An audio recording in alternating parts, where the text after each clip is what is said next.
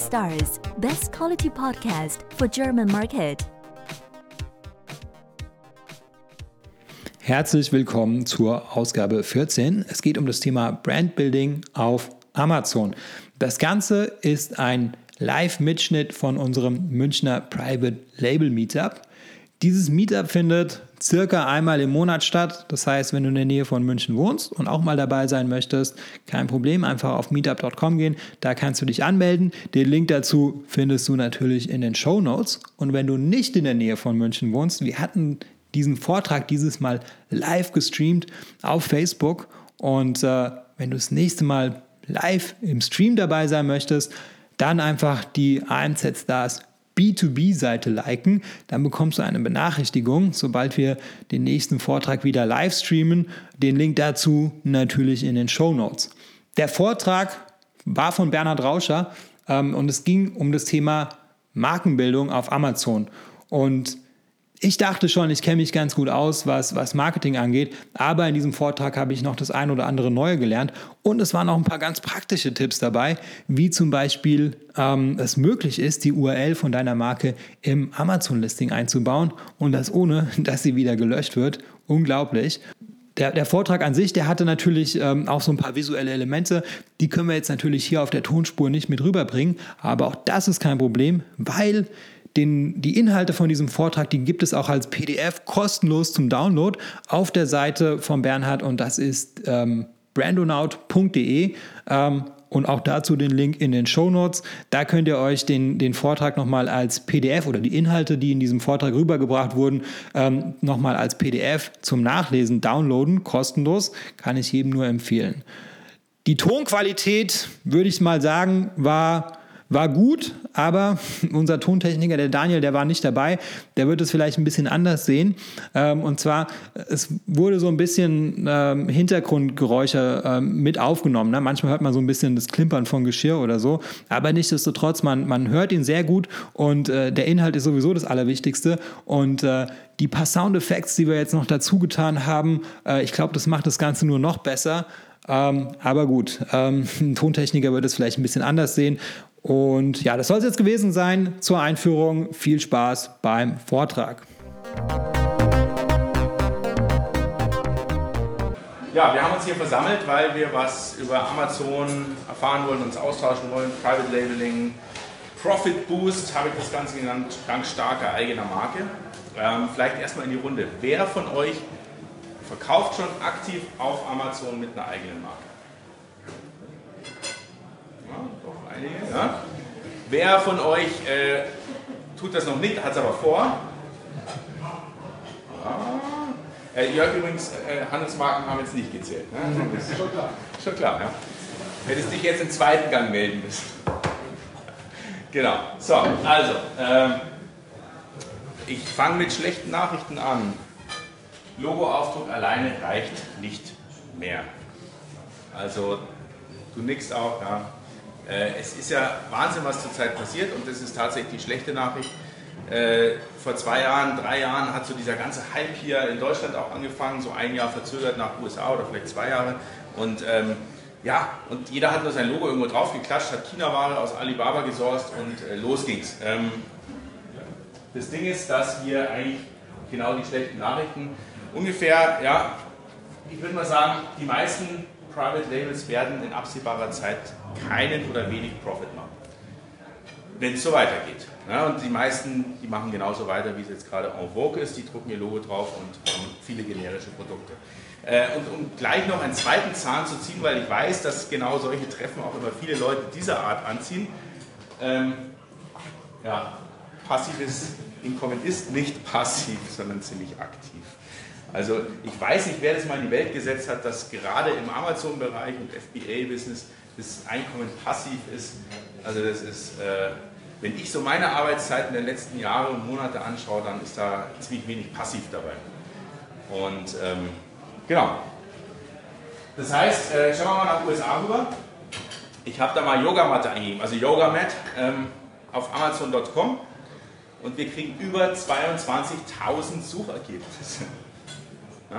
Und da, so wird es bei uns auch ausschauen. Also jetzt natürlich vielleicht so ein bisschen relativ zum Markt, aber 22.000 Suchergebnisse, wer verkauft dort? Dort verkaufen vielleicht die ersten 100, würde ich mal sagen, verkaufen noch was. Aber 22.000 und ein bisschen was verkaufen ganz wenig bis nichts. Aber sie machen es trotzdem. Und äh, was machen die? Ich meine, was, was kannst du an der Yogamatte machen? Die kannst du ein bisschen aufrollen und fotografieren, die kannst du zurollen und fotografieren. Es ist ja schon verboten, einen Menschen daneben zu stellen, ein anderer Hintergrund, es muss auch weiß sein. Das heißt, da hast du ganz wenig Unterscheidungsmerkmale, gerade am Anfang. Du hast noch eine Preisspirale, die nach unten geht und das war es dann schon.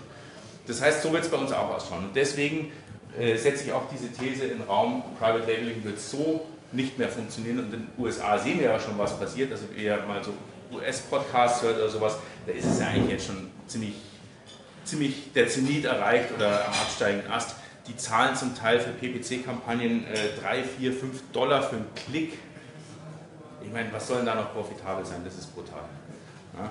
Aber ich habe auch gute Nachrichten dabei, weil wir wollen ja jetzt hier nicht ähm, quasi äh, nur negativ reden. Das heißt, die guten Nachrichten sind, mit einer starken Marke entkoppelst du dich von dieser ganzen Preisspirale. Das ist der Trick an dem Ganzen. Es geht eben nicht nur um den Logoaufdruck, sondern es geht um eine Brand, eine Marke. Da kann man sich entkoppeln. Und aber das Zweite, ich habe was zum passiven Einkommen gesagt und das finde ich auch ganz wichtig, ähm, ist zumindest mein, meine Motivation, das zu machen. Das ist kein passives Einkommen, aber es ist ein zeit- und ortsunabhängiges Arbeiten.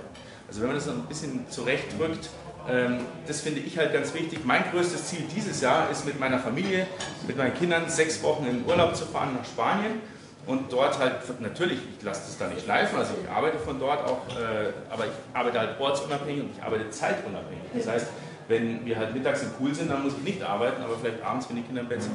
Und das finde ich halt toll und ähm, das ist durchaus möglich damit, äh, Amazon. Genau, wer bin ich überhaupt? So schaue ich aus oder manchmal. Und äh, ich habe, es war in Spanien, ja. äh, ich habe ähm, 17 Jahre Agenturerfahrung hinter mir, eine Agentur in München gegründet als Student noch und die aufgebaut. 2014 haben wir die dann mit vier Gesellschaftern verkauft. Ähm, dann zum Schluss mit 60 Mitarbeitern. Also es war ziemlich groß geworden, das ganze Ding, und äh, hatte eigentlich auch zum Schluss gar nichts mehr damit zu tun, was ich eigentlich mal am Anfang mit einer Agentur bezweckt hatte. Also weil man kreativ ist und weil man designen möchte und so, macht man eine Agentur. Zum Schluss hat man administratives Zeug und, und, Personalaufgaben und Finanzierungsgeschichten und nichts mehr mit Kreation. Laura war auch dabei, du weißt es. Genau. Also, ähm, genau. Und ähm, das heißt aber, ich habe ziemlich viel Branding-Erfahrung. Wir hatten äh, viel Branding gemacht, viel Marketing. Und äh, genau diese Erfahrung bringe ich halt mit und bringe sie mit rein in mein neues Amazon- und E-Commerce-Business. Das heißt, ich habe jetzt ähm, ein Label auch gegründet. Wenn es kommt hier Brandonaut, ihr habt es vielleicht auf den Folien schon gesehen, mhm. weil ich mir dachte, hey, irgendeinen Namen muss ich dem ganzen Baby geben. Das ist der Brandonaut. Also die Argonauten auf der Suche nach dem goldenen Vlies und hier nach der goldenen Marke. Ja? Genau. So, was mit der Marke passiert, keine Ahnung. Ich mache das hier auch nicht, weil ich irgendwie Geld verdiene oder Geld verdienen will momentan. Ich das ist eher mal so ein Pilot, mal zu schauen, ob das Thema überhaupt in der Community relevant ist. Dann, ja, mal schauen, was passiert, äh, ob ich daraus noch was mache. Äh, aber ich habe dem Ganzen jetzt mal einen Namen gegeben, weil es wäre total komisch, wenn ich über Marken rede und keine Marke dahinter hätte. genau. Äh, die erste Frage, die mir gestellt wurde, als ich so einen ähnlichen Vortrag mal gehalten habe, so ganz provokant, ich habe noch nie darüber nachgedacht, brauche ich überhaupt eine Marke? Ja, da muss man ja eigentlich mal drüber nachdenken, muss ich erstmal anfangen, brauche ich überhaupt eine Marke? Und warum überhaupt? Und ich möchte mal mit einer Story anfangen. Meine erste Marke, und ich wusste nicht, dass ich eine hatte, war 2003. Mein erstes Private Label, muss ich sagen, nicht meine erste Marke, mein erstes Private Label. Das war 2003 und das fing wie folgt an. Ja, das ist Philipp, Freund von mir. Ja. Äh, 2003, kennst du den? Ja. äh, 2003. Das Fernsehen. Das war tatsächlich nicht Karneval, Fasching heißt es bei uns. Ähm, das war bei einer Studio 54 Party im alten Babalu, wer das noch kennt, ja, unten im Keller. Und jeder hat uns gefragt, hey, wo habt ihr diese Afro-Perücken her? Die waren halt echt mächtig, ja, die waren riesengroß. Ich habe aufgelegt, er war zum Spaß da und irgendwie, wir haben diese Afro-Perücken getragen und jeder hat gefragt, hey, wo habt ihr die her? Und äh, irgendwie hatte ich mir gedacht, wenn so viele Leute fragen, dann gibt es auch ganz viele, die das kaufen wollen.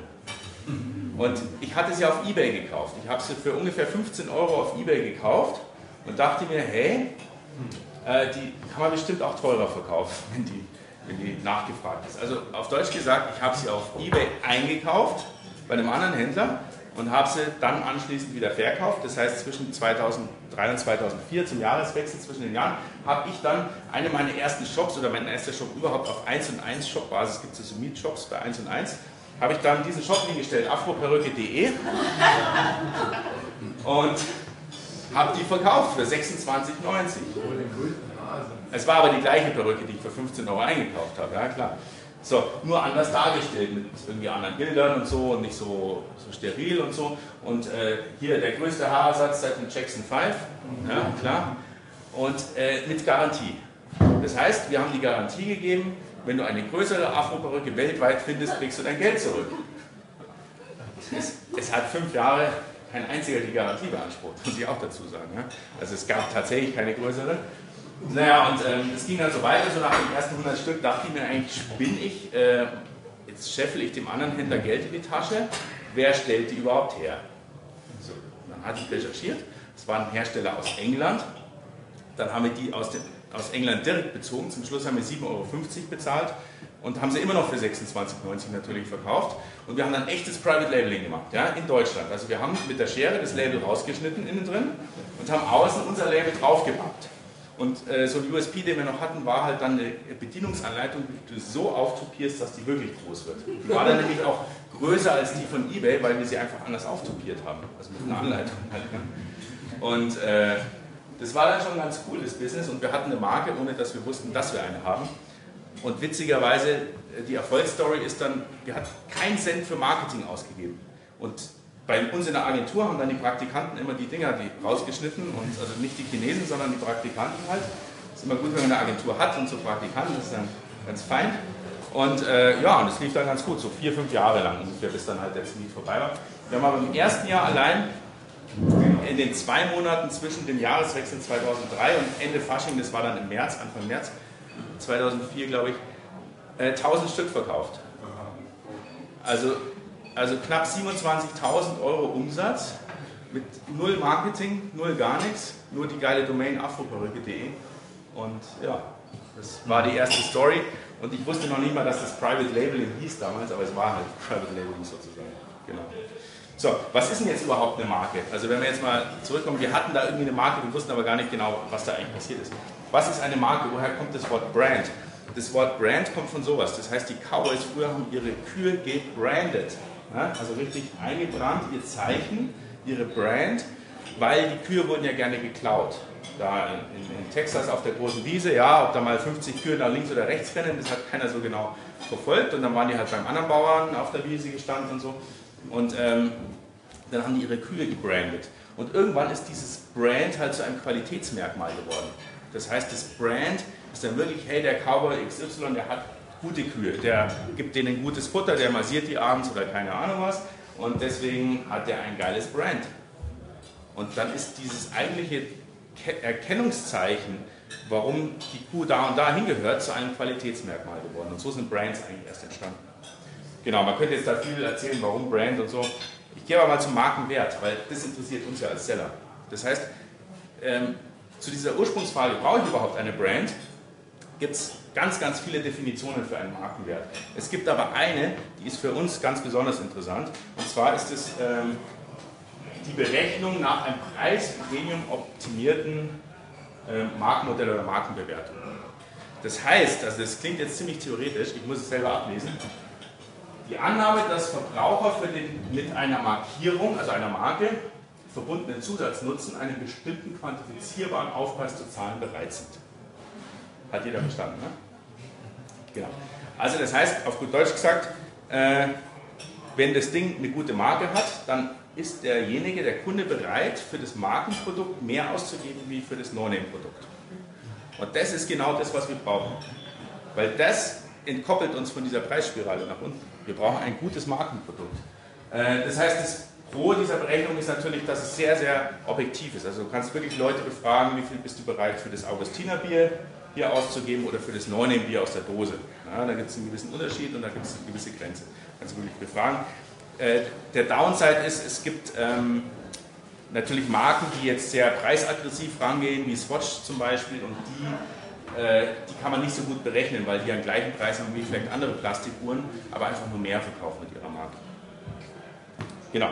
Das ist aber für uns äh, als Amazon-Seller das Wichtige ist, wir brauchen eine starke Marke, weil entweder verkaufen wir mehr oder wir haben eine höhere Marge. Das heißt auf Deutsch gesagt, das hier ist starke Marke ist gleich Profit Boost. Genau, ich zeige euch mal ein Beispiel, was starke Marken tatsächlich auf Amazon machen können. Also das ist echt krass und jeder aus dem Sportbereich kennt vielleicht diese Beispiele. Ähm, ich weiß nicht, wer kennt ein TRX-Band? Ja, doch, einige. Genau, das ist halt, äh, so ein Allround-Trainingsband, sehr in zur Zeit. Die verkaufen tatsächlich, also der Screenshot ist jetzt letzte Woche gemacht, 189,95 Euro. TRX-Band, Original TRX. Wird verkauft, ist auch äh, ganz oben gerankt. Das ist jetzt nicht der absolute Bestseller, aber ist sehr oben gerankt. Und dann gibt es zigtausend Sling-Trainer, Suspension-Trainer und so weiter. Jetzt schaut euch mal allein die Bilder an. Das ist exakt gleich hingelegt. Jede Kurve des Bands ist exakt gleich wie das TRX. Ja? Also da ist ja, ist ja gar kein Unterschied. Die Farbe ist gleich, alles. 24,99. Ja. Das ist Wahnsinn. Und trotzdem verkauft TRX wie Sand am Meer. Wie die Stückenbrot verkaufen die ihr Ding. Ein anderes Beispiel. Ähm, klar, Blackroll. Und Blackroll ist im Gegensatz zu TRX übrigens tatsächlich Bestseller Nummer 1. Die dominieren diese komplette Kategorie, die wir faszinieren.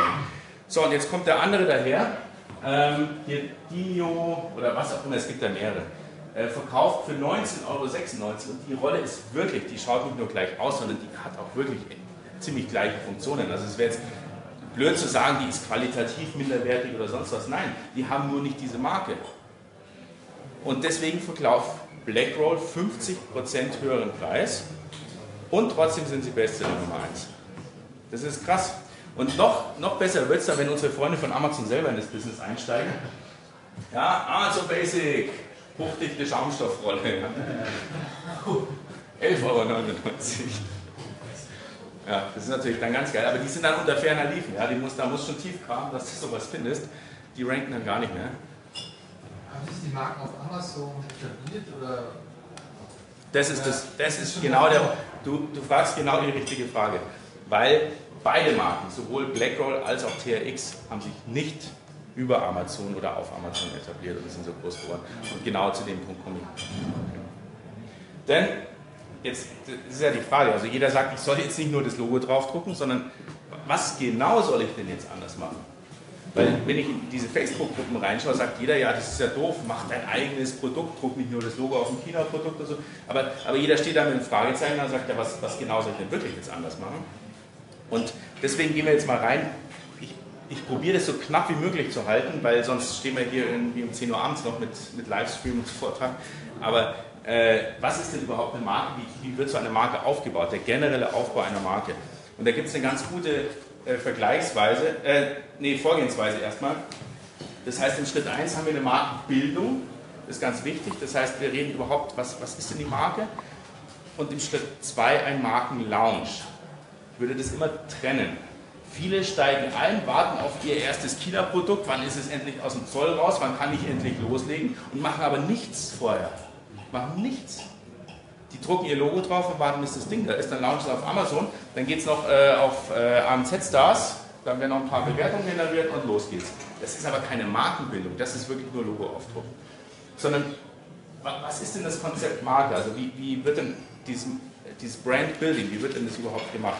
Und da gibt es einen ganz coolen Vergleich und zwar mit einem Menschen sozusagen. Ne? Also, das heißt, die Marke ist eigentlich wie ein Mensch. Und der Mensch, der hat hier in dem Fall einen Markenkern, das ist alles, was gelb ist. Also das ist der Mensch, wie ihn Gott erschuf, ohne Klamotten, ganz nackt, so wie er halt ist. Der hat einen Charakter, der hat Werte, der hat einen Glauben.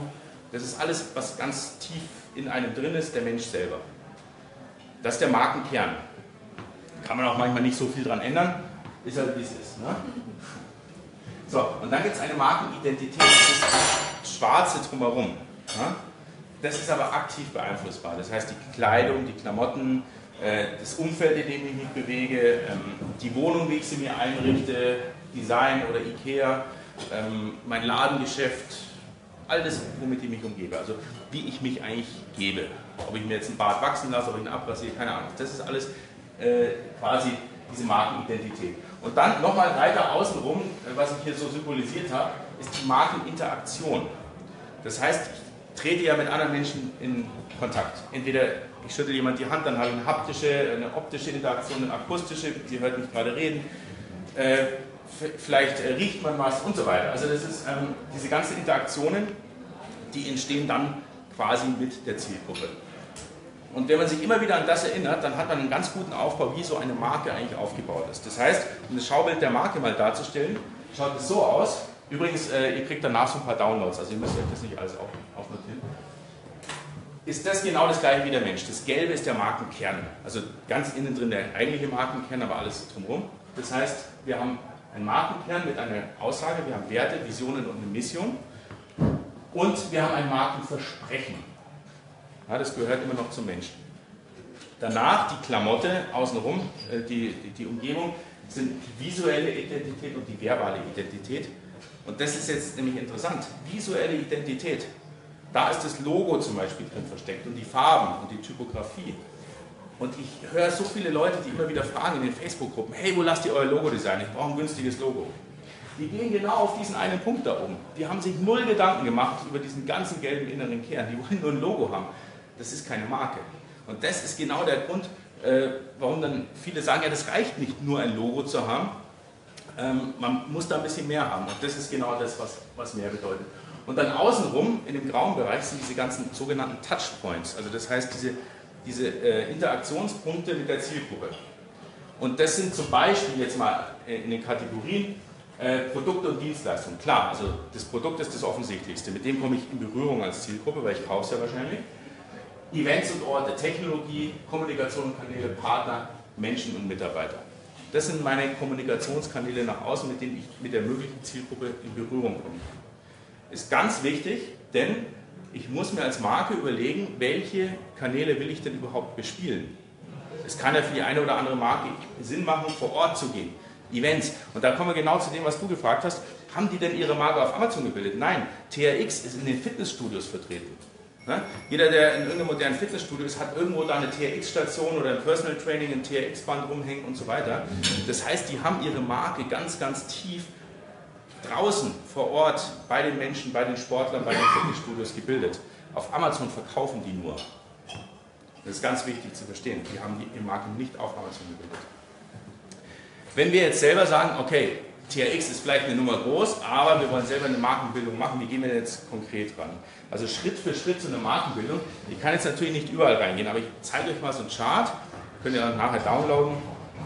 Ähm, Danke, Applaus. äh, das ist ein Wahnsinnschart. Ja. Das ist äh, so wie bei so einer Unternehmensberatung schaut es da aus. Das ist furchtbar. Aber, aber das sind die Punkte, die man eigentlich abarbeiten muss äh, und in die man beliebig in die Tiefe gehen könnte bei diesen ganzen Punkten, um eine Marke zu bilden. Letztendlich sind es drei große Segmente. Die Marke positionieren, die Marke ausdenken, die Marke umsetzen. Und äh, Positionierung ist mehr als nur den Wettbewerb äh, zu betrachten. Diese Erkenntnisse, gehe ich gleich noch darauf ein, die Markenaussage, die Zielgruppe, Positionierung und der Wettbewerb. Ich muss meinen Wettbewerb übrigens genau kennen. Das ist echt Wahnsinn. Manche recherchieren irgendwie auf Amazon irgendeine Rubrik, sagen, ja, die verkaufen sich gut und danach ist es vergessen, wird das Produkt gesourced, reingestellt, los geht's. Ich muss genau wissen, genau analysieren, was sagen die anderen über ihr Produkt, wie positionieren sich die, haben die USP, was sagen die Rezensionen drüber und so weiter und so weiter. Genau, Marke ausdenken ist dann genau diese ganze Sache mit der Identität äh, und Marke umsetzen ist dann wirklich Namensschutz, übrigens nicht vergessen, ich weiß nicht, wie viele Marken da unterwegs sind auf Amazon, die haben keinen Markenschutz. Das ist jetzt wirklich nicht so teuer in Deutschland, zumindest mal für Deutschland, auf alle Fälle. Guter Name sollte dann geschützt werden. Design, und da ist halt der Logo und so ein Branding. Bitte? Äh, ich will jetzt mal auf einen Punkt von diesen ganzen vielen eingehen, weil, um es ein bisschen greifbar zu machen, das war jetzt so ein bisschen so ein Chart, und zwar auf diese Erkenntnisse, diese allererste Position, die finde ich nämlich ganz interessant. Äh, da wird nämlich ganz, ganz viel klar, was wir da eigentlich äh, auf Amazon treiben. Und zwar, es gibt so Innovationsgrade.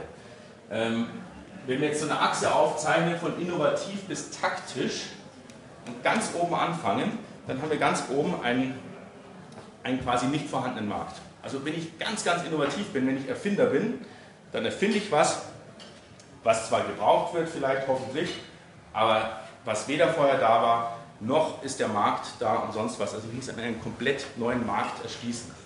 Zum Beispiel SpaceX, Weltraumreisen. Ja? Also vor 50 Jahren hat keiner im Traum daran geglaubt, dass Touristen mal in den Weltraum reisen. Das ist ein komplett neuer Markt. Und der wird gerade erschlossen durch Unternehmen, die tatsächlich äh, Weltraumreisen anbieten. Das nächste, wenn wir ein bisschen weiter weggehen von der Innovation, ist ein neues Produkt. Das heißt, es gibt Produkte, die einen gewissen Need ähm, quasi befriedigen, aber ich habe genau in der Kategorie ein neues Produkt, zum Beispiel der Transrapid. Ja, der Transrapid, es gibt eine S-Bahn, ja, gerade wir in München wissen da ganz genau Bescheid, Herr Stoiber hat es uns ja erklärt, aber mit dem Transrapid, ja, ich weiß nicht genau, wie er es gesagt hat, aber steigst du quasi 10 Minuten, 10 Minuten wolltest du schon oder steigst quasi in das Flugzeug schon ein. Am Hauptbahnhof. So, äh, wurde nichts. Hat ihm keiner geglaubt, das neue Produkt wahrscheinlich. Aber, aber es ist ein neues Produkt für ein anderes Produkt, was schon da ist. Die nächste Stufe ist, ähm, ich habe kein ganz neues Produkt, aber ich habe ein neues Unterscheidungsmerkmal. Das heißt, das Produkt an sich gibt es. Nur zu diesem Produkt habe ich mir was Pfiffiges einfallen lassen, was mich unterscheidet, einen echten USP. Zum Beispiel Fairtrade Kaffee. Der Kaffee ist eigentlich der gleiche. Der wird auch geschmacklich äh, ziemlich gleich schmecken, aber er ist fair gehandelt und hat damit ein Unterscheidungsmerkmal. Und jetzt kommen wir zu meiner Lieblingskategorie, neue Marke. Ja? Das heißt, es ist alles da. Es ist ein Produkt da, es sind genug Marken da und ich mache nichts anderes als für das gleiche Produkt, für den gleichen Markt nur eine neue Marke zu etablieren. Zum Beispiel E.ON. Ihr wisst vielleicht damals, E.ON, als die auf den Markt kamen, haben einfach ganz flächig rote Anzeigen geschaltet in der Zeitung. Brutal, wie die Leute geschimpft haben, was die dafür Geld ausgeben, nur um ihre Marke zu bewerben. Aber ganz ehrlich, die hatten ja keine andere Chance. Der Strom kommt aus der Steckdose, der wird sich nicht unterscheiden, ob da E.ON äh, abrechnet dahinter oder die Stadtwerke München. Und äh, deswegen haben die einen irrsinnigen Aufwand getrieben, äh, eben äh, eine neue Marke hier in den Markt einzuführen. Und es gibt aber noch eine Kategorie weiter unten, das ist die neue Art der Kommunikation. Das heißt, wir haben eine Marke, die ist etabliert, die ist gut, die will man auch nicht verlieren, man will auch keine alten Kunden verlieren, aber man tunt seine Kommunikation. Zum Beispiel bei McDonalds. McDonalds, alle neuen McDonalds, die da aufmachen oder die renoviert werden, sind jetzt grün, sind nicht mehr rot wie früher, das hat, man, hat jetzt vielleicht auch jeder schon mitbekommen. Das heißt, die gehen jetzt so auf diesen Gesundheitstrend und so weiter. Die Produkte sind aber ziemlich ähnlich wie früher und wahrscheinlich auch nicht äh, wesentlich gesünder, aber die Art der Kommunikation ist anders. Das sogenannte Reframing. So, und was mache ich jetzt, wenn ich jetzt äh, wirklich äh, selber eine Marke positionieren möchte? Das heißt nochmal die gleiche Skala. Was mache ich jetzt, wenn ich einen neuen Markt aufmachen will? Also wenn einer von euch hier drin sitzt und sagt, hey, ich habe hier eine neue Erfindung, ich erzähle keinem was, ja, aber das mit dem Ding werde ich die Welt revolutionieren. Ja, das ist alles schön und gut, aber ganz ehrlich, da brauchst du richtig viel PR-Arbeit und Content-Marketing, um überhaupt mal das, das, die Zielgruppe aufzuklären, dass es da was Neues gibt. Weiß ja keiner dass es da was geben könnte überhaupt. Also äh, das sehen wir auch viel, an vielen Erfindern aus der Vergangenheit, die sind zu Lebzeiten nicht reich geworden, weil bis sich das mal rumgesprochen hat, dass es da was Neues gibt, da waren sie dann schon unter der Erde. Genau, heutzutage ist es vielleicht ein bisschen anders, aber das ist brutal viel Arbeit da aufzuklären. Ist aber auch nicht unbedingt das, was jeder in der Schublade hat, muss man auch sagen. Ja, also das ist jetzt nicht jedermanns Sache. Das zweite, äh, das neue Produkt. Das heißt, wenn ich das etablieren will, wenn ich jetzt wirklich ein neues Produkt habe, was alternativ zu anderen ist, dann ist es aber ganz wichtig, dass ich mir, wenn ich meine Marke bilde, alternative Produkte definiere, die Zielgruppe analysiere, Targeting mache und dann aber auch ganz viel Content. Das heißt, ich muss der Zielgruppe erklären, das, was ihr bisher benutzt habt, ist schön und gut, aber ich habe jetzt was Neues. Da muss ich mit ganz viel Aufklärungsarbeit rangehen. Ein bisschen einfacher wird es, wenn ich ein neues Unterscheidungsmerkmal habe. Das ist übrigens auch das, was ich jedem empfehlen würde, der ins Private Label Business einsteigt, zu sagen, ich nehme nicht einfach das Produkt, wie es ist, sondern irgendwas verändere ich. Egal was, aber ich, also nicht nur die Farbe bitte. Also viele sagen dann, hey, mach doch eine andere Farbe, total cool. So. Äh, aber nein, irgendwas on top. Das ist aber völlig produktabhängig. Da gibt es jetzt keine allgemeine Empfehlung, was man machen sollte, aber ähm, irgendwas on top. Das heißt, ich analysiere auch den Wettbewerb, ich habe aber dann ein USP, also wirklich eine, eine Unique Selling Proposition. Ich rücke genau dieses Merkmal ins Zentrum meiner Kommunikation und ich habe einen funktionalen Markennutzen. Also ich kann wirklich sagen, hey, wenn du das Produkt kaufst, dann hast du folgenden Unterschied zu dem Konkurrenzprodukt. Ich kann eine Vergleichstabelle machen, was weiß ich. Ne? Also habe ich echt was, was ich vermarkten kann. Schwieriger wird es, wie gesagt, in meiner Lieblingskategorie neue Marke. Mache genau das gleiche, ich analysiere den Wettbewerb, ich lege aber dann den Schwerpunkt auf das Design und auch auf das Corporate Design der Marke. Weil ich habe ja nichts anderes. Ich muss halt dann eine rote Zeitungsanzeige schalten, weil der Strom ist halt dann rot geworden und nicht gelb. Ja? So, und das ist halt echt heftig. Äh, das heißt, ich muss einen emotionalen Markennutzen kommunizieren, weil ich habe keinen funktionalen. Der Strom hat die gleichen Eigenschaften wie von der, von der anderen Marke. Das heißt, mein Markennutzen ist rein emotional, den ich kommuniziere. Da muss ich mir richtig viel einfallen lassen. Und ganz ehrlich, ich brauche richtig tiefe Hosentaschen, um da in den Markt reinzukommen. Also das kostet Geld und äh, ist meines Erachtens aus der ganzen Skala die schwierigste Kategorie, die man sich aussuchen kann. Und trotzdem ist es auf Amazon unter Private Label die häufigste Kategorie, die ausgesucht wird. Genau, dann unten noch das Reframing. Ähm, genau, da möchte ich jetzt nicht weiter darauf eingehen, das ist eher für große Marken, die eh schon etabliert sind. Aber was ich empfehlen würde, zumindest nicht nur neue Marke, sondern ein kleines neues Unterscheidungsmerkmal. Genau. Übrigens, genau in dem Zusammenhang, weil ich jetzt so viel darüber geredet habe, Nischensuche, das ist auch so ein Buzzword. Hey, ich mache jetzt mal meine Nischensuche, ich brauche ein neues Produkt, Nischensuche. Hey, dann will ich doch was dazu sagen, es gibt nämlich keine Nischen. Es gibt keine Nischen auf Amazon. Aber wer das glaubt, also immer noch glaubt, das ist echt krass. Amazon ist so groß und mächtig. Du findest alles auf Amazon. Soll mir mal einer ein Produkt zeigen, was er nicht auf Amazon findet? Ja, aber. Den elektrischen äh, Schreibtisch wollte ich erst kaufen, einen so zum Hochfahren. Also wenn da jemand dran denkt, ich habe auf Amazon geschaut, es, es, es gab einfach keinen. Muss hier im Online-Shop kaufen. Ja, gut, das ja. Lodico. Lodico. Ob es deswegen eine Nische ist, die sich lohnt, weiß ich jetzt nicht. Aber, und du kriegst auch nur neue Produkte. Du kriegst keine gebrauchten, irgendwelche äh, Sachen, die aus den 50er Jahren oder so. Ähm, wenn doch, du da was suchst. Doch, Echt? gab's. Ja, kennst du das, die, die, Geschichte von dem alten Bild und dem alten Hut? Okay. Bestseller Nummer 1. Wer kennt sie? Ah, ganz wenige nur. ein altes Bild, Aha. da stand auch nur altes Bild oder sowas. Bestseller Nummer 1. Es gab aber nur ein Stück. Man weiß nicht, wie sie es gemacht haben, aber sie haben es geschafft. Ja. Und, und, dann hat äh, unser Freund, äh, ich glaube der Michi hat es online gestellt, ein Blatt DIN A4. Auch Bestseller Nummer 1. Und der hat es aber per Fax geliefert, hat er, glaube ich, oder sowas. ganz, ganz viele Sachen. Aber trotzdem, aber, für manche Sachen musst du auf Ebay gehen, die kriegst du nicht. Genau, ja, das war vielleicht ein bisschen provokant ausgedrückt, äh. aber so diese klassische Nischensuche, ich suche mir jetzt mal eine Nische, natürlich hochfahrbarer Schreibtisch ist vielleicht nicht das, was ich mir aus China da per Air Express mit DHL kommen lasse oder so. Ja, aber es gibt ja, ja. Nischen, die fünf, drei ziemlich lange unentdeckt. Selbst wenn es eine geben würde, ja. Ja, ich, ich will ja nur sagen, diese Nischensuche, wo man sagt, hey, ich habe da was gefunden, wo ein Bestseller unterwegs ist, der ist ganz schlecht gelistet und ich habe da eine richtige Chance. Das, das wird es nicht geben. Und wenn es das gibt, dann entdeckt es irgendjemand aus diesem Raum heute Abend noch. Ja. Also, das ist ganz schwierig.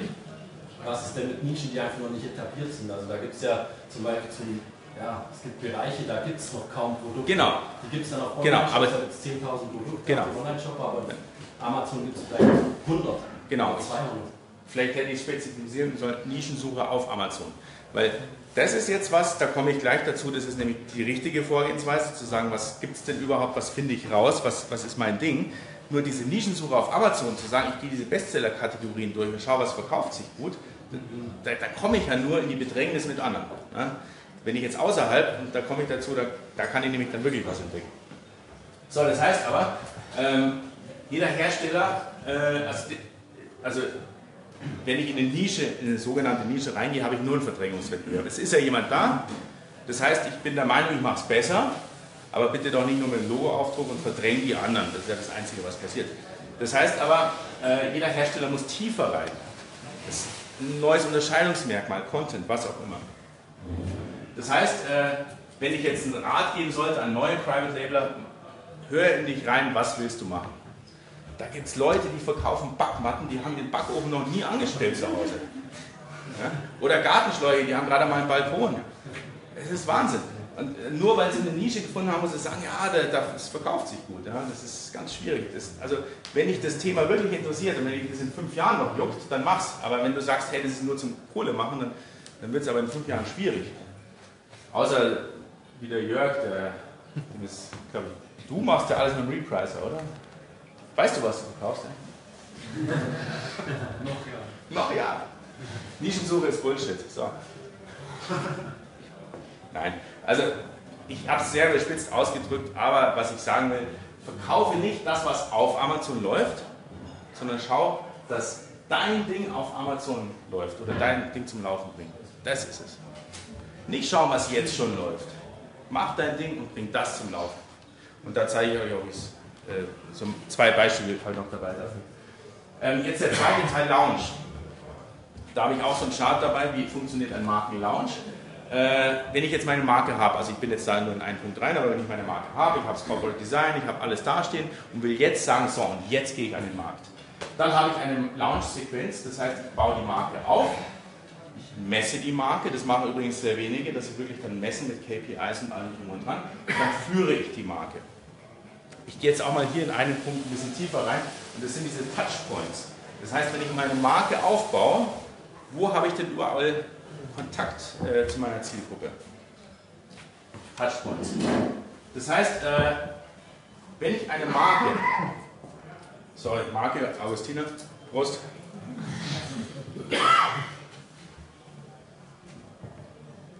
Wenn ich eine Marke etablieren will, im Relevant Set, so heißt es im Hinterkopf des, des Kunden, könnte interessant sein für mich, dann, äh, dann brauche ich mehrere Touchpoints. Dann reicht es nicht aus, dass derjenige einmal meine Marke sieht und sofort zugreift, weil es so wahnsinnig geil ist, das Produkt. Das wird nicht funktionieren. Ähm, ich brauche mehrere Berührungspunkte mit der Zielgruppe. Und wie mache ich das jetzt? Das heißt, denn oft, also wenn wir an diese Private Label Szene denken, haben wir nur einen Touchpoint. Wir haben nur Amazon selber. Derjenige sucht, findet was, sieht, aha, das ist der Hupsi Pupsi Sport und da ist der XY Sport und da ist noch der äh, Yoga Mat Expert und ich weiß nicht wer unterwegs, aber das sind doch alles nichtssagende Namen für ihn. Die hat er noch nie vorher gehört. Das ist der erste Touchpoint mit der Marke. Es wird ganz schwierig, sich da zu etablieren. Das heißt, äh, das Ziel bei dem Markenlaunch ist die Erhöhung der Touchpoints. Dass man die Marke schon öfters gehört hat, weil dann etabliert sich diese Marke auch. Das heißt, wir haben zwei Möglichkeiten und das ist ganz wichtig. Wir haben ein Pre-Sale, das heißt, bevor die Marke gekauft wird, und das ist außerhalb von Amazon. Da haben wir keine Chance auf Amazon, ganz ehrlich. Wenn der erstmal sucht nach irgendwas, nach einer Yogamatte, dann ist es schon zu spät eigentlich. Wir müssen viel früher ran. Pre-Sale, mehrere Touchpoints. Äh, ganz viele reden über externen Traffic, das ist auch völlig richtig. Externer Traffic, Facebook und, und vielleicht auch Google. Aber das geht ja nicht nur um externen Traffic, es geht um externes Branding. Du musst die Marke bereits, bevor derjenige auf Amazon geht und sagt, das könnte interessant sein, das Produkt, im, im Hinterkopf irgendwo etabliert haben. Und dann gibt es einen zweiten Touchpoint. Wenn man das schon mal beherrscht, ist schon mal super. Dann gibt es aber einen zweiten Touchpoint Post-Sale. Das heißt, ähm, nach dem Kauf, da lassen viele ihre Kunden einfach in die Ferne ziehen. Da hat er mein Produkt gekauft, super, tschüss. Ja, das ist Wahnsinn der Kunde, der sich für ein Produkt entschieden hat, der, der ist schon so nah dran an eurer Marke, den müsst ihr festhalten. Und da gibt es jetzt natürlich verschiedenste Methoden. Also, ähm, ich weiß gar nicht, ob ich die Folie eingeblendet Klassik gibt es natürlich auch. Genau, zum Post-Sale, also nach, nach dem Kauf. Welche Methoden habe ich? Also nur mal exemplarisch dargestellt. Ich kann ein Freebie vergeben. Ein Freebie ist was, was ich kostenlos bekomme, meist elektronischer Art was aber zum Produkt passt. Ich habe ein Sportprodukt, habe dazu einen elektronischen PDF-Trainingsplan, was auch immer. Ne? Passt zum Produkt, kriege ich runtergeladen auf der Webseite des Herstellers und so weiter. Äh, mit diesem Freebie mache ich natürlich ein List-Building. Das heißt, jeder, der sich diesen Trainingsplan runterladen will, der soll bitte mir auch seine E-Mail-Adresse dafür geben. Klar. Ähm, ich habe Produkte auf Amazon, da habe ich eine Conversion Rate, also das heißt, also ich sage Conversion Rate von Käufern zu E-Mail-Adressen von ungefähr 15 bis 20 Prozent. Das finde ich enorm. Also das heißt, das sind 1000 Käufer, die was kaufen und ich habe danach 200 E-Mail-Adressen. Und diese 200 E-Mail-Adressen sind extrem wertvoll, weil die haben ein Produkt von mir, das weiß ich. Die haben sich irgendwann mal für meine Marke entschieden und die sind natürlich höchst empfänglich für ein zweites Produkt, für ein Upgrade, für was auch immer.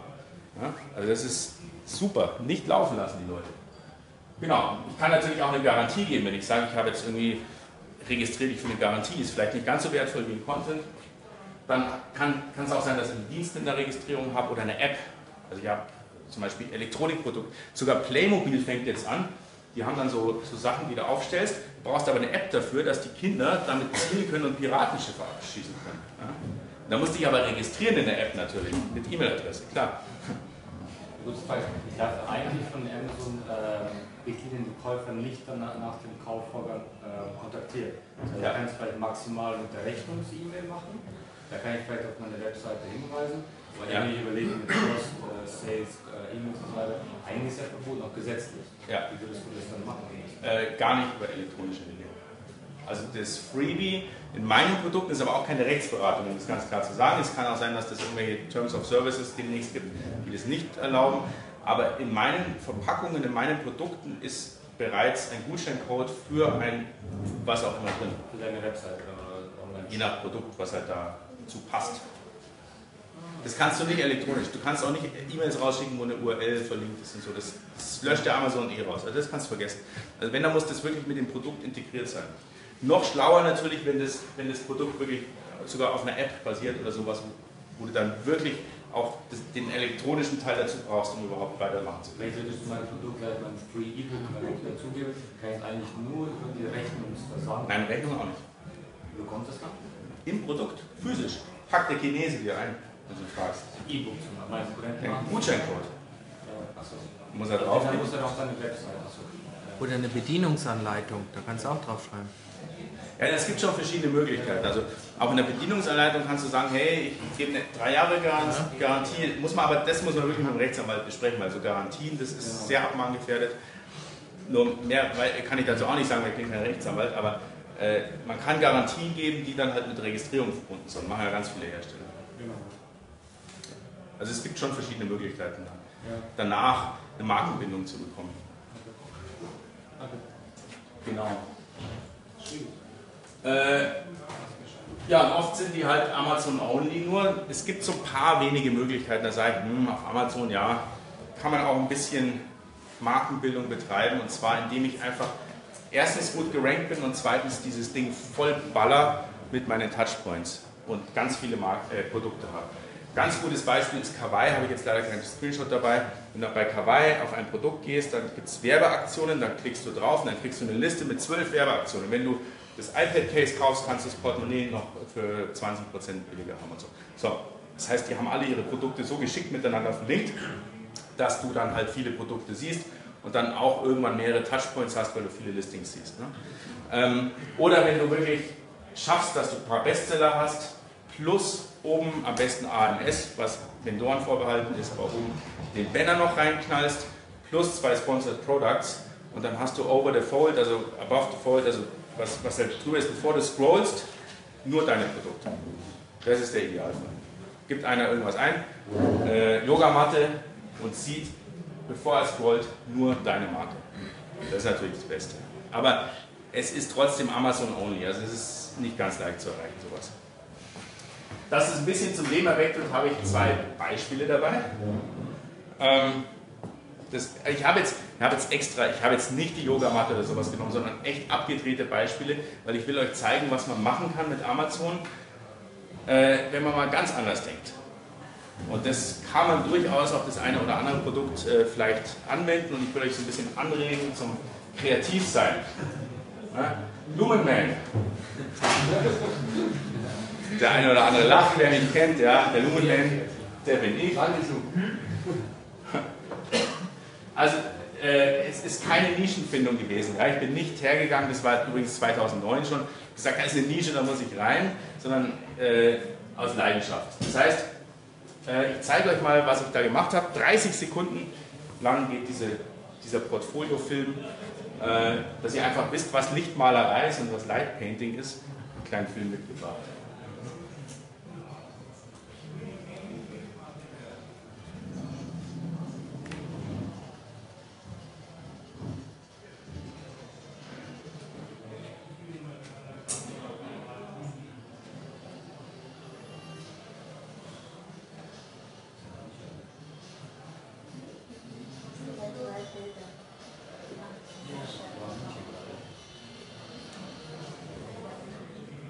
So, schneller ging es jetzt nicht. Photoshop oder? Bitte? Ist das Photoshop? Boah, ey. Raus, raus. Plugin. Plugin. Nee, Looks always an effort. Ja, Das ist Lumen Plugin. Nein, es ist Lichtmalerei, es sind alles Langzeitbelichtungen und ich bin halt vor der Kamera mit äh, diversen Lichtern unterwegs. So. Ähm, genau. Das heißt, ich habe dann auch äh, eine, eine Facebook-Fanpage. Also ich will euch nur ein bisschen erzählen, wie die Marke zustande gekommen ist und was ich dann gemacht habe. Da habe ich jetzt irgendwie so 19.000 Fans drauf. Dann habe ich da so ein paar Bilder. Jetzt vielleicht hat jemand das äh, von der Philharmonie gesehen, das Plakat. Das war jetzt von mir das letzte oder gerade eine Ausstellung am Flughafen. Dann gibt es eine Webseite dazu. Dann werde ich von relativ vielen Firmen dann gebucht, die auch irgendwelche Imagefilme mit mir drehen. Instagram-Account, genau, und dann ganz viele Zeitungsartikel und so weiter so und, aber das will ich euch gar nicht so detailliert erzählen, sondern es geht darum, ich war dann auf der Fotokina eingeladen. Und Fotokina, da habe ich dann einfach zigtausend Fotografen vor mir und dann haben die gesagt, wir stellen dir da eine Box hin, dann kannst du Light painten in der Box. Da sage ich, ja, was kriege ich dann dafür? Ja, nix, du darfst, du darfst super, hey, du hast ganz viele Leute da. Ja? Dann sage ich, naja, aber eigentlich, also ich kriege ja normal Geld dafür, dass ich sowas mache. Nee, das ist aber die Messe für Fotografen und so weiter. Und dann habe ich angefangen, okay, ich suche mir Sponsoren. Dann habe ich Olympus gehabt, die haben mir mein Hotel und meine Anfahrt bezahlt. Dann habe ich ähm, äh, den Fa- Falke Media Verlag gehabt, die haben mir meine Hostessen bezahlt. Dann habe ich mit Whitewall geredet, die mir irgendwelche Bilder bezahlt äh, haben. So, und dann hatte ich gedacht, äh, in dieser ganzen Sponsorensuche habe ich zu mir selber gesagt, das gibt's doch nicht.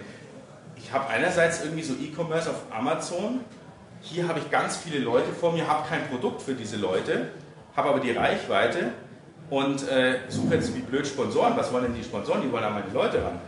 Wieso gehe ich nicht selber an die Leute ran? So, also bin ich in, in so eine Kreativphase und habe gesagt, was kann ich denn machen für die Zielgruppe der Fotografen, die Light Painting interessiert sind.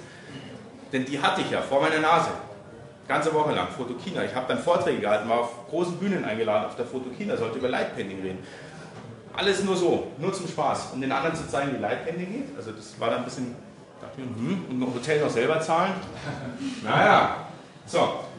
Was habe ich dann gemacht? Äh, Das war übrigens diese Fotobox, waren immer viele Leute da. Von CW äh, Color stand da noch so eine Box zum Ausdrucken da. Powered by Olympus und so weiter. Dann dachte ich mir, okay, ein Freebie, also ein Lead Magnet. Ich gebe Tipps zum Light Painting raus. Kostenlos natürlich. Denn ich hätte ja keine Werbung für mein Produkt machen können auf der Fotokina. In meinen Vorträgen und so. Das wäre total komisch gewesen. Also habe ich gesagt, hey, wenn ihr nach diesem halben Stunden Vortrag oder aus meiner Fotobox sagt, ich habe jetzt auch Bock, Light zu painten, dann holt euch diese Tricks. Äh, 21 Seiten E-Book oder 24 Seiten kostenlos gegen E-Mail-Adresse gibt es äh, bei mir auf der Webseite. So, das heißt, da haben sich dann jeden Tag zig Leute eingetragen, die auch Light wollten, die sich das E-Book geholt haben. Ich wusste aber vorher schon, was ich mache. So, das heißt, was habe ich gemacht? Ich habe ein Produkt gemacht, und zwar sind das meine Lumenman Blades. Das heißt, es sind Aufsätze auf Taschenlampen. Ich bin in einer Kultglaswerkstatt gefahren, habe den Manfred gefunden. Ja. Hier in Höhenkirchen, made in Germany. Ja. Manfred war so begeistert vom Light Painting, der sagt, hey komm, wir bauen sofort einen Prototypen. Das war eine Stunde, nachdem ich ihn getroffen habe, stand er an der Kreissäge und hat Prototypen gebaut mit mir. So, dann haben wir mehr gebaut. Ja. Es wurden dann immer mehr, dann wurden es noch mehr und dann irgendwann, ich habe die dann auch selber zusammengeklebt bei mir im Keller. Ähm, ja, und es waren dann irgendwie ganz viele dann irgendwann. Und ich habe angefangen, die Dinge auf Amazon zu verkaufen. Dann gesagt, so, jetzt habe ich meine Zielgruppe, jetzt habe ich hier ein paar Leute, die sich eingetragen haben, die sind alle geil auf Light Painting. Ich verkaufe denen Aufsätze für Taschenlampen, dass sie Light Painting können. Das war aber von vornherein der Plan, das war ja meine Idee vor der Fotokina schon. Das ist aber kein Fotoqualität für die Verarbeitung, oder? Das ist super. Echt? Da ist Gut. die Folie drauf wahrscheinlich. Ja klar, das ist die Folie. Ja, die sind echt gut. Also ich, ich benutze sie auch selber. Äh, ich habe dann äh, diese Rohrstellen übrigens, die kosten im Baumarkt äh, ungefähr 20 Euro. Ich habe die dann tatsächlich aus China für 2,30 das Stück dann zusammengebaut. Sogar Schwiegermutter und äh, Frau haben da mitgeholfen, die zu verpacken und so weiter. Dann habe ich meine Webseite gebaut. Äh, hey, die Dinger gibt es zu verkaufen und dann natürlich das Amazon-Listing dazu. 99,98 natürlich die Orange Edition, die ist ja extrem wertvoll und limitiert. Also im Einkauf, also Manfred hat die mir für 5 Euro hergestellt. Also 5 Euro und 99,98 kostet. Ja. Klar, ihr wisst alle, wie die Margen berechnet werden, aber das war eine ganz gute Marge für mich. Und dann habe ich gesagt, so, jetzt ist es soweit, ich launch das Ding. Also das, na, genau wie ich vorher gesagt habe, Brand Building und Brand Launch. So, und dann habe ich 148 Leute in meiner E-Mail-Adressenliste gehabt von der Fotokina im September 2016. Habe die angemeldet, hey, jetzt gibt es die Lightblades. So, das ist die untere Mail von denen. Lumenblend Blades Launch, 29. September, 148 Subscriber, 57,5% haben geklickt. Zeigt mir mal einer Newsletter, wo das funktioniert. Da war es mir egal, ob ich wie, ein, wie so ein Amerikaner, der Online-Marketing macht, sagt, hey, ich habe 500.000 äh, Leute in meiner Liste und so. Das ist, war nicht relevant. Es geht um, um, die, um das Involvement der Leute. Die haben Bock auf Lightpainting gehabt. Deswegen haben die auch hier mehr als jeder Zweite geklickt. So, und dann haben die alle auf das Listing gejagt. 148 Leute, ich hatte knapp 100 Blades auf Amazon. 24 Stunden, out of stock. Stell dir mal vor. Ich dachte, ich spinne. Das hat sich dann rumgesprochen und so, hey, da gibt es die Blades und so, kannst Prime, kriegst du am nächsten Tag. 24 Stunden waren, war ich ausverkauft. Also das war echt krass. Und dann ging es dann geht's weiter, es ist, ist immer noch ein laufendes Projekt. Das heißt, andere, die meine Blades gekauft haben, das sind jetzt andere Facebook-Profile, die, die machen dann was damit und taggen mich dann natürlich damit. Mit so einem Blade von Bernhard Rauscher gemacht. Wie viele Oder- hattest du denn? Bitte? Wie viele hattest du denn? Am Anfang knapp 100. Ach, knapp 100. so. also in den 24 Stunden. Ich dachte, hey, da pff, halbes Jahr, schauen wir mal, was passiert. Ne? Es war ja nur so ein Nebenprodukt. Also es ist jetzt nicht mein Hauptbusiness, aber ich wollte euch nur mal so ein bisschen kreativ anregen, was man machen kann. Übrigens, äh, in dem Fall habe ich Amazon nur benutzt. Also ich hätte es ja auch in meinem eigenen Shop machen können, weil der Traffic kam ja 100% von mir. Hat ja kein Mensch auf Amazon nach Blades gesucht, gibt es ja gar nicht.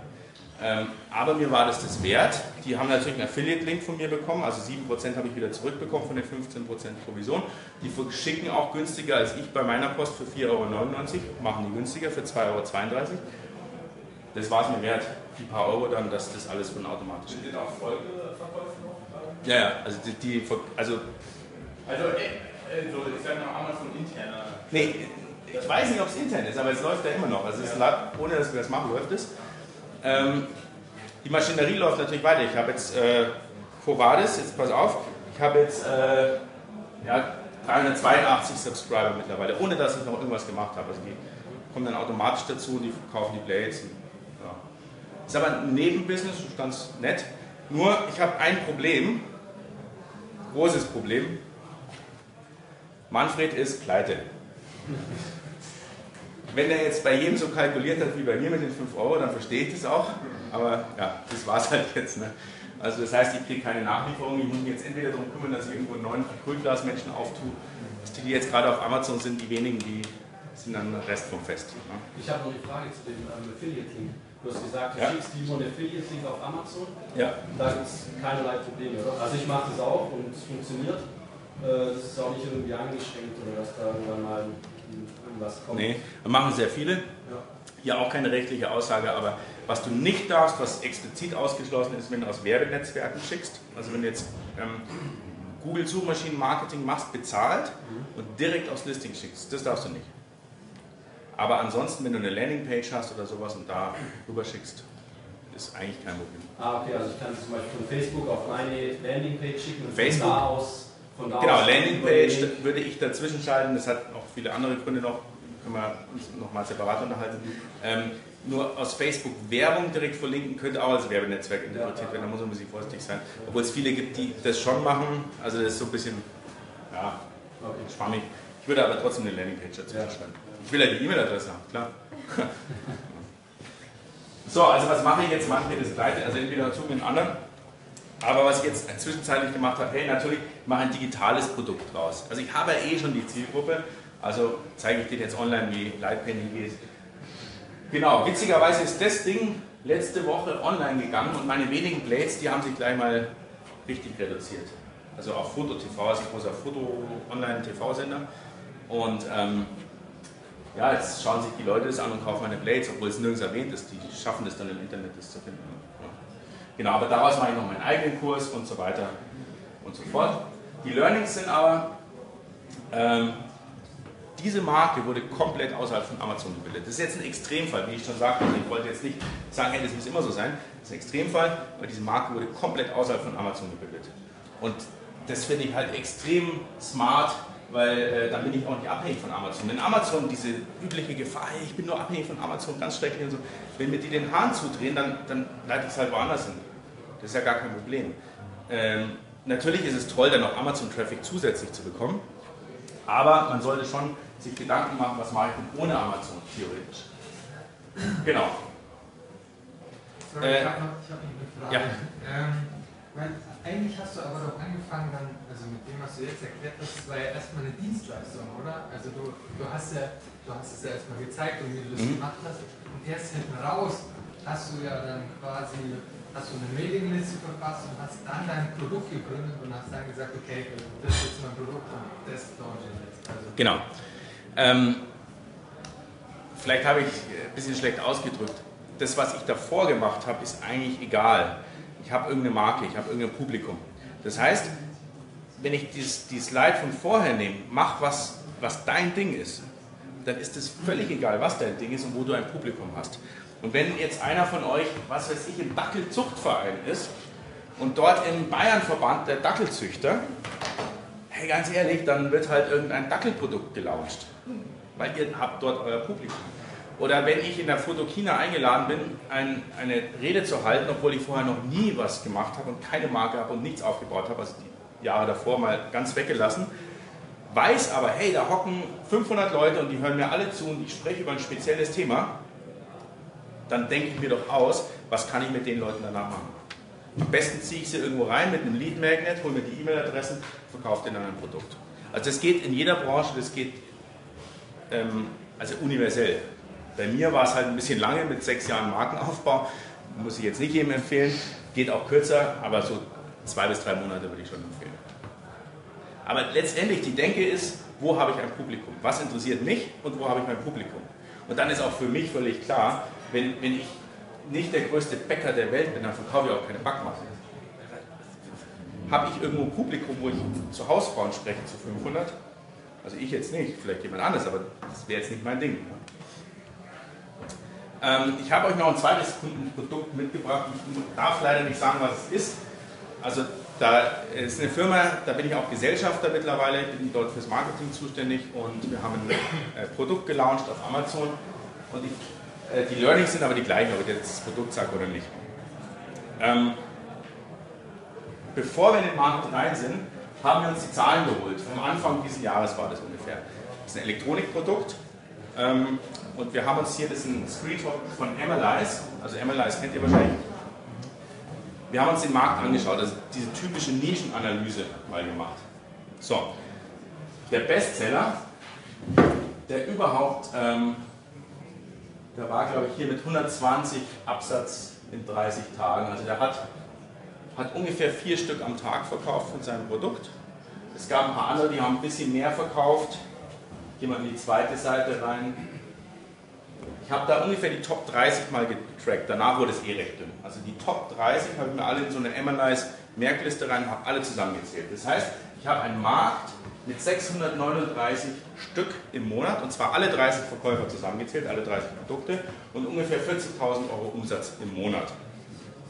Ähm, und dann haben wir das Produkt gelauncht. Der teuerste, also es gab ein paar, aber die meisten, die dort gut verkauft haben, waren in der Preisregion von ungefähr 35 bis 40 Euro.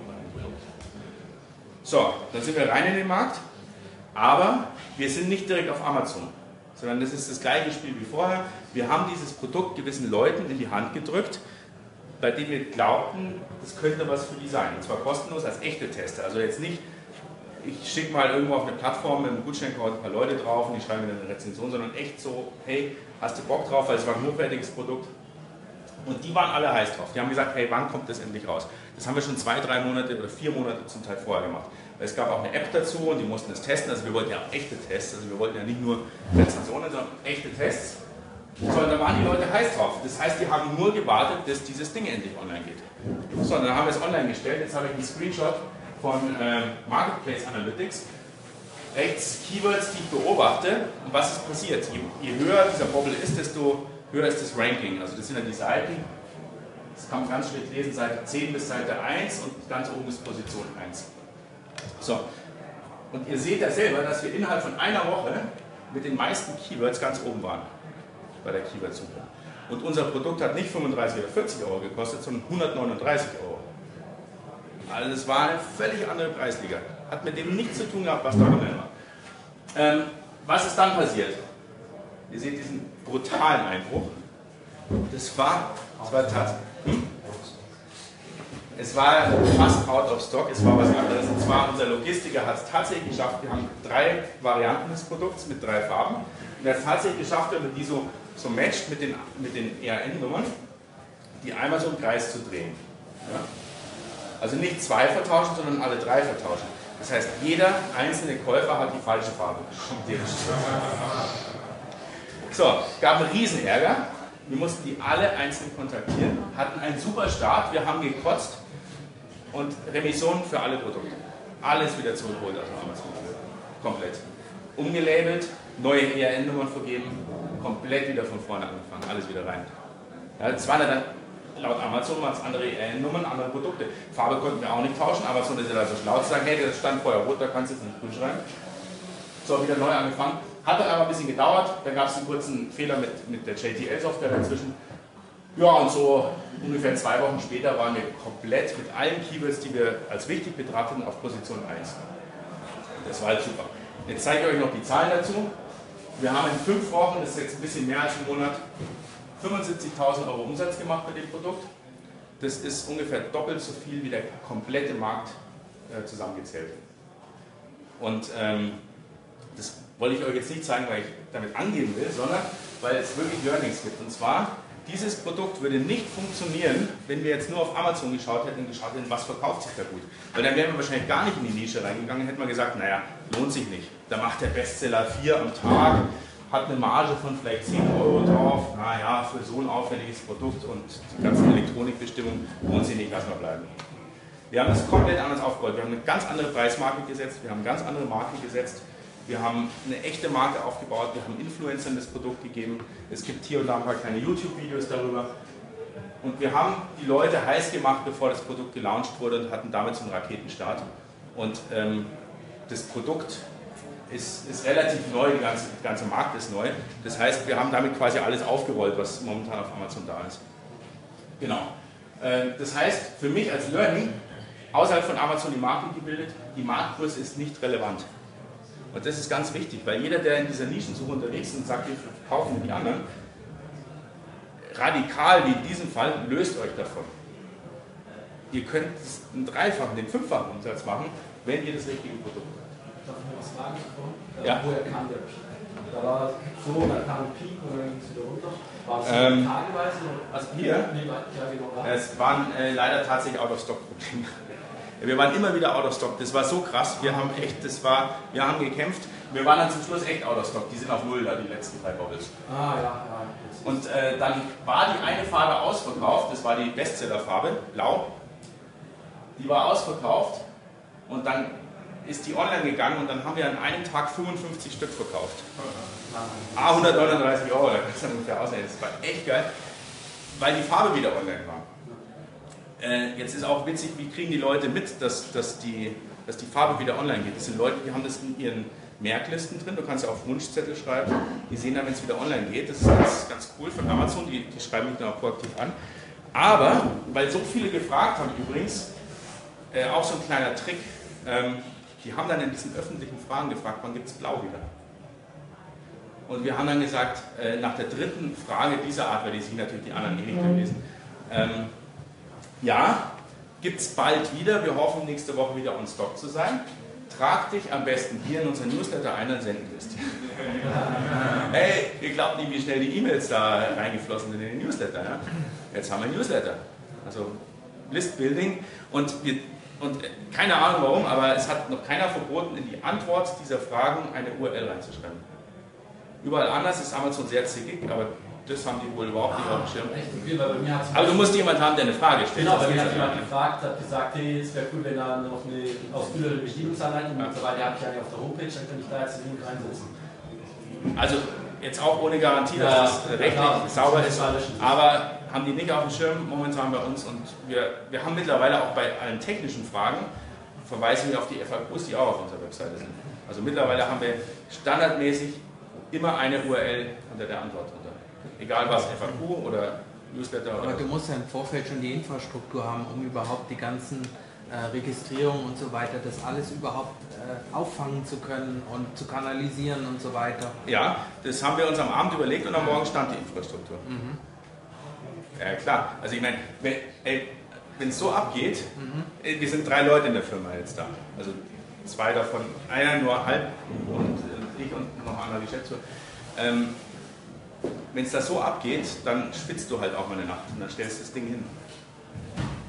Muss, ist natürlich günstig, wenn man es schon ein paar Mal gemacht hat. Also so Eben, ganz von null also, ist dann. mhm. Aber da können wir auch mal in die Tiefe gehen, wie macht man so eine Liste. Und, also, ich benutze sehr gerne Mailchimp zum Beispiel als Anbieter, da hast du super schnell sowas aufgesetzt, ein Freebie rausgeschickt, keine Ahnung was, das ist das ist super schnell drin.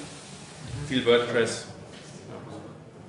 Frage. Also würdest du sowieso eine Online-Seite, egal ob ein Shop oder ohne Shop, als obligatorisch betrachten für Amazon? Ja, also ohne, also Markenbildung ohne eine Brandseite eh nicht. Immer.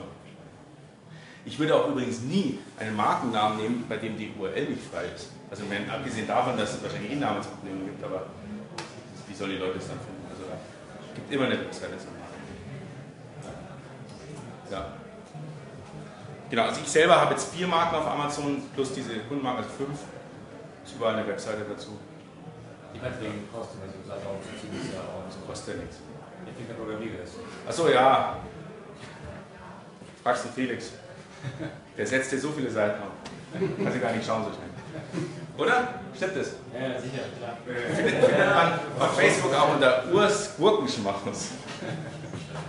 Habe jetzt was gesagt, was ich nicht sagen sollte. Gut. Äh, Johannes, hey, ich habe noch ein Geschenk für euch. Fast Weihnachten. Hey, ihr wisst, was jetzt kommt, oder? Wie geil ich auf E-Mail-Adressen bin, ja?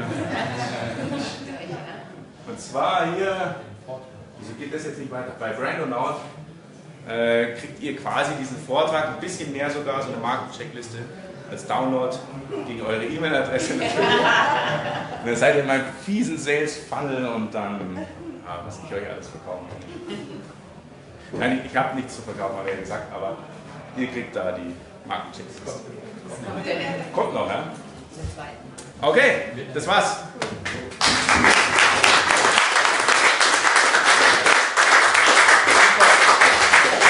Wir machen jetzt, wir machen jetzt viel mehr, aber wir machen die Kamera aus.